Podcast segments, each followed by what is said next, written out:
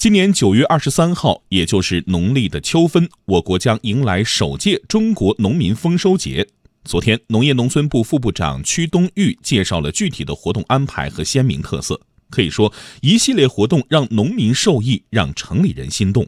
中秋节、国庆假期值得去广大农村走一走、看一看。央广记者田方玉、朱敏报道。中国农民丰收节是第一个在国家层面专门为农民设立的节日。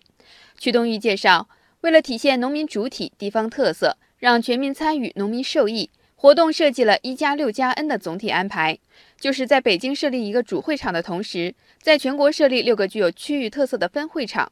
分别是浙江省安吉县渔村、陕西省杨凌示范区、安徽省滁州市、黑龙江省绥化市、四川省都江堰市。广东省梅州市，此外还有一百多个系列活动，其中主会场活动和分会场活动在九月二十三号丰收节当天举办，其他系列活动在九月下旬和十月上旬陆续开展。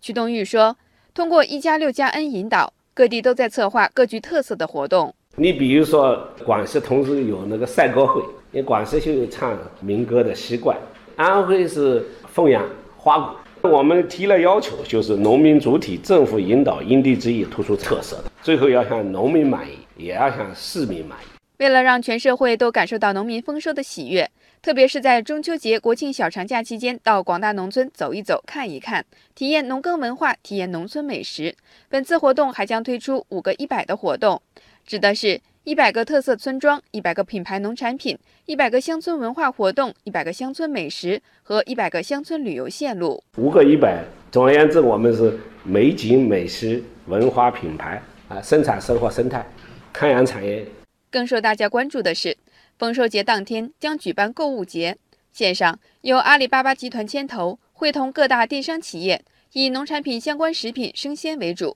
把庆丰收全民购物节打造成一个农特产品领域的双十一。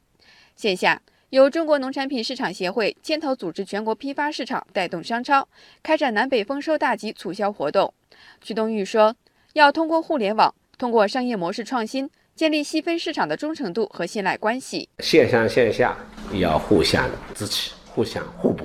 质地和消费端、生产端和消费端。要真正能够建立是可持续的信赖关系，就忠诚度。